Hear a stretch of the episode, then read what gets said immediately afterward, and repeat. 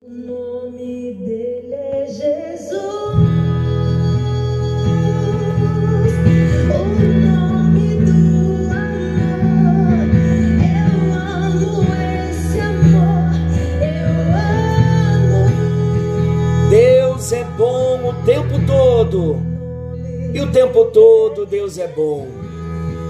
Graça e paz. Estamos juntos em mais um encontro com Deus. Eu sou o pastor Paulo Rogério, da Igreja Missionária no Vale do Sol, em São José dos Campos. Vamos juntos partilhar da palavra do nosso Deus. Estamos estudando sobre a vida de Jesus, a série Quem é Jesus, e temos aprendido que Jesus é Deus.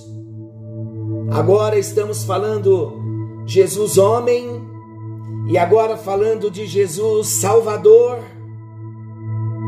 E no encontro anterior, nós começamos a apresentar o momento mais triste na vida de Jesus, a crucificação de Jesus.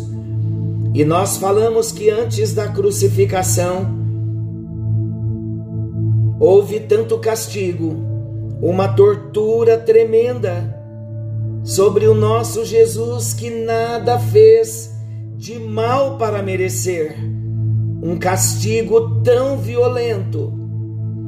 Mas além de toda a tortura que Jesus enfrentou e sofreu, ele também sofreu a zombaria dos homens antes da crucificação.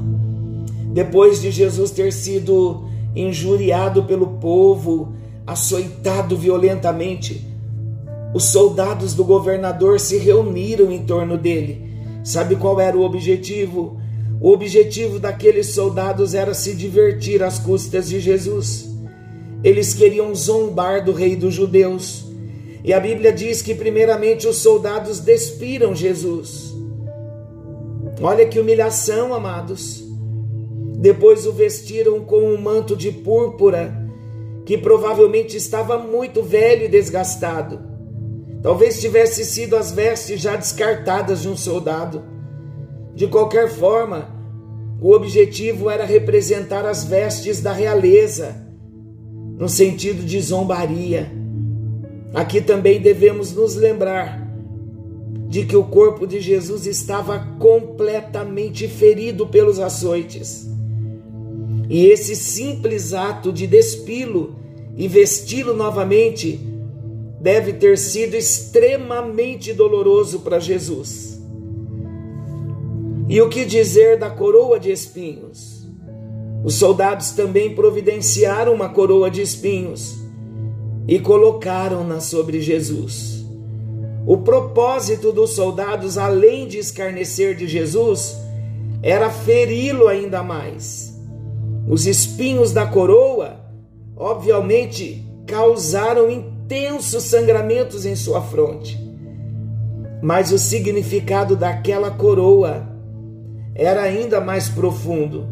Os espinhos da coroa de Jesus estavam em conexão com os espinhos que resultaram da maldição do pecado sobre a natureza. Lá em Gênesis 3,18. Ele tomou essa maldição sobre si. Além da coroa, os soldados deram-no um caniço como cetro e começaram a simular uma reverência diante dele. Eles saudavam Jesus, dizendo: Salve, Rei dos Judeus. Está lá em Mateus 27, 29. Mas não havia reverência aqui, era zombaria mesmo. E como se não bastasse tudo isso, eles conseguiram levar aquela injúria até o seu limite mais baixo e degradante. Sabe o que eles fizeram? Eles começaram a cuspir em Jesus. Depois, ainda não satisfeitos, tomaram dele o caniço que tinham dado e passaram a golpeá-lo na cabeça enquanto o insultavam. Por fim, mais uma vez, eles despiram Jesus, vestiram-no com a sua roupa e o levaram para ser crucificado. A caminho da crucificação, depois de Jesus ter sido açoitado e maltratado pelos soldados, o nosso Jesus, o nosso Salvador, ele foi conduzido à crucificação. E de acordo com a lei, a execução deveria ser realizada fora da cidade. Está lá em Levítico 24, 14, Números 15, 35, João 19, 20, Hebreus 13, 12 e 13. Falamos de Jesus ter sido crucificado fora do muro da cidade, fora da cidade, quando nós falamos do Monte Calvário. Além disso, também, queridos, um homem condenado à crucificação era obrigado a carregar o seu próprio instrumento de execução. E qual era o instrumento de execução? A cruz. Na maioria das vezes, acredita-se que os condenados carregavam pelo menos a trave horizontal na cruz. O peso dessa viga de madeira variava entre 13 e 18 quilos. Imagina isso. Já a viga vertical ficava preparada no próprio local da crucificação. Os estudiosos indicam que havia casos em que a cruz inteira era carregada pelo condenado. Imagina isso? Agora, seja como for, Jesus carregou a sua própria cruz. João capítulo 19, Evangelho de João, capítulo 19. Vamos para João 19, versículo 17. 16 e 17. Então Pilatos o entregou para ser crucificado. Tomaram, ele, tomaram eles, pois, a Jesus, e ele próprio, Jesus, carregando a sua cruz, saiu para o lugar chamado Calvário, Gólgota, em hebraico. Queridos, por causa das limitações do corpo físico de Jesus, que já estava completamente debilitado àquela altura, Jesus não conseguiu carregar a cruz por muito tempo. Quando Jesus chegou à exaustão física, os legionários, eles obrigaram um homem chamado Simão de Cirene a carregar a cruz. Pelo resto do caminho. Lá em Marcos 15, versículo 21. Tudo que eu estou falando tem base na Bíblia. Estou falando pautado nos versículos da palavra de Deus. Marcos 15, 21. E obrigaram a Simão Sireneu, que passava vindo do campo, pai de Alexandre de Rufo, a carregar-lhe a cruz. Durante o percurso até o local da sua crucificação, Jesus foi seguido por uma grande multidão. O evangelista Lucas, ele informa que nessa multidão havia mulheres que se lamentavam, sentindo grande dor pelo que estava ocorrendo com Jesus. Lucas 23, 27. Eu vou ler. Seguia-o numerosa multidão de povo e também mulheres que batiam no peito e o lamentavam. O que era a crucificação? A crucificação era o modo mais cruel. A crucificação era o modo mais humilhante e vergonhoso de pena de morte daquela época. Apesar de a origem da cruz ser discutida, acredita-se que a crucificação já era utilizada desde a Pérsia e ela foi adotada como forma de execução pela civilização cartaginesa de Cartágena. Mais tarde, os romanos também passaram a aplicar as condenações capitais. Porém, ficava proibido que um cidadão romano fosse executado em uma cruz. Por isso, a crucificação era usada principalmente na condenação de escravos e insurgentes que se levantavam contra o Império Romano. A morte por crucificação era lenta, era terrivelmente agonizante. As mãos ou os pulsos eram pregados na madeira com grandes cravos de metal e depois amarrados em torno da viga para aumentar a sustentação. Os pés, apoiados numa pequena tábua, também recebiam cravos que o traspassavam na altura dos calcanhares. Esses ferimentos causavam na vítima sangramento e dor excruciante. Imagina isso. Por causa da posição em que a pessoa era crucificada e a debilidade do seu corpo, a força da gravidade dificultava muito a respiração.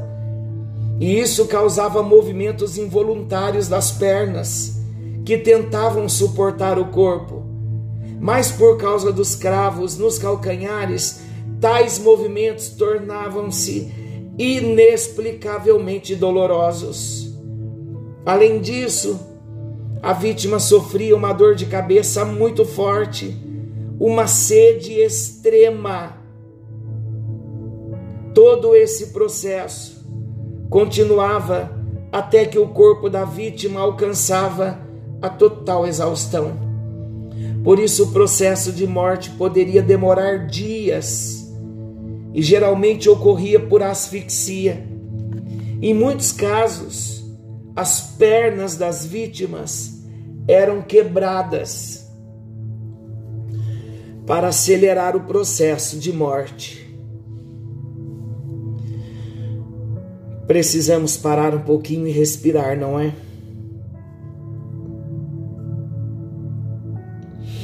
É muita dor, é muito sofrimento, muita humilhação.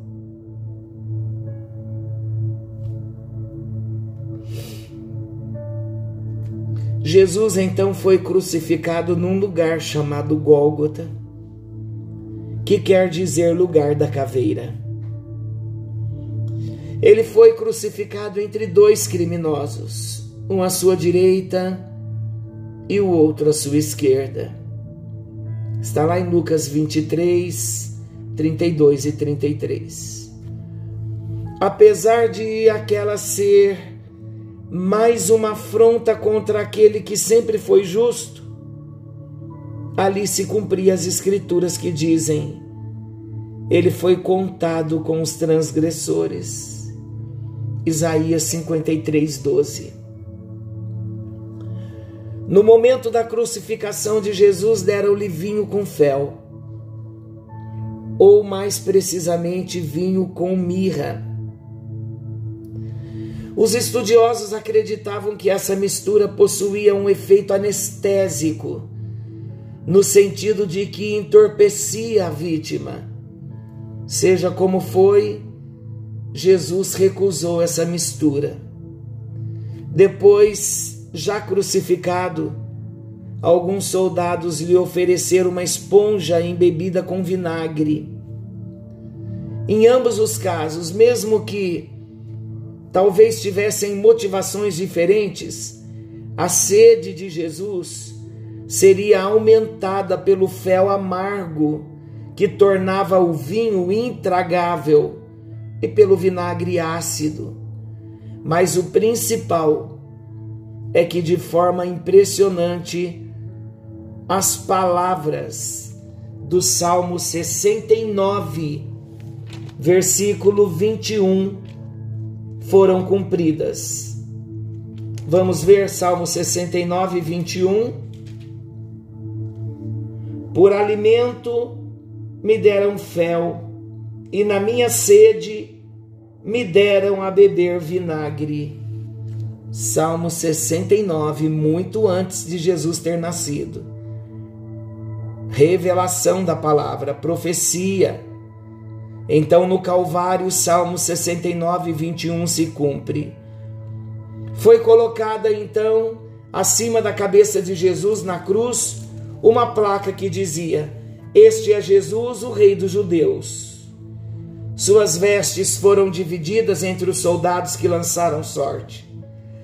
Provavelmente isso incluía o manto que cobria sua cabeça, sua sandália, seu cinto, sua capa e sua túnica sem costura. Dessa forma, então, se cumpriu a profecia do Salmo 22, 18. Vamos ver Salmo 22, 18. repartem entre si as minhas vestes, e sobre a minha túnica deitam sortes. Durante a crucificação, parece que Jesus foi acompanhado de poucas pessoas que se compadeciam dele. Alguns seguidores olhavam de longe, e algumas das mulheres que acompanharam fielmente o seu ministério também estavam ali, ao lado do apóstolo João. Os nomes que se destacam: Maria, mãe de Jesus, Maria Madalena, Salomé, Maria, esposa de Cleófas. João é o único dos apóstolos mencionados próximos a Jesus na cruz. As palavras de Jesus na cruz. Os evangelhos registram algumas frases ditas por Jesus na cruz. Vamos ver? A primeira frase: Pai, perdoa-lhes porque não sabem o que estão fazendo, não sabem o que fazem. Lucas 23, 34. A segunda frase de Jesus na cruz: Eu lhe declaro solenemente, hoje você estará comigo no paraíso. Lucas 23, 43. Palavra para o ladrão que se arrependeu, que reconheceu que Jesus era Deus. A terceira frase: Aí está seu filho, eis aí a tua mãe. Falando para João sobre o compromisso de cuidar da sua mãe. João 19, 26 e 27. A quarta frase: Meu Deus, meu Deus, Deus meu, Deus meu, por que me abandonaste? Por que me desamparaste? Marcos 15, 34. Tenho sede. João 19, 28 está consumado. João 19, 30. Palavras de Jesus na cruz. As últimas frases. Lucas 23, 46. Pai, em tuas mãos entrego o meu espírito. Quem é Jesus? Quem é o nosso Salvador? O nosso Salvador Jesus foi esse que sofreu tanto por mim e por você. Todas essas palavras de Jesus na cruz, elas possuem um importante significado, inclusive apontando para o cumprimento das Escrituras do Antigo Testamento que testificaram sobre aquele momento. Senhor Jesus, ninguém poderia sofrer o que o Senhor sofreu. Somos imensamente agradecidos a Ti, porque não podemos pagar, mas também não queremos ser ingratos a uma obra tão grande, a um sacrifício tão grande realizado pelo Senhor na cruz do Calvário, a fim de resgatar a minha vida e a vida do meu irmão, da minha irmã que ora comigo nesse momento. Senhor Jesus, voltamos os nossos olhos para a cruz do Calvário, para o sofrimento do Senhor. E a única frase que vem ao nosso coração é esta: Foi por mim verdadeiramente foi por mim. A cruz era para mim, o sofrimento era para mim, a morte era para mim, a condenação era para mim, a humilhação era para mim, a vergonha era para mim. Mas o Senhor assumiu todas as minhas maldições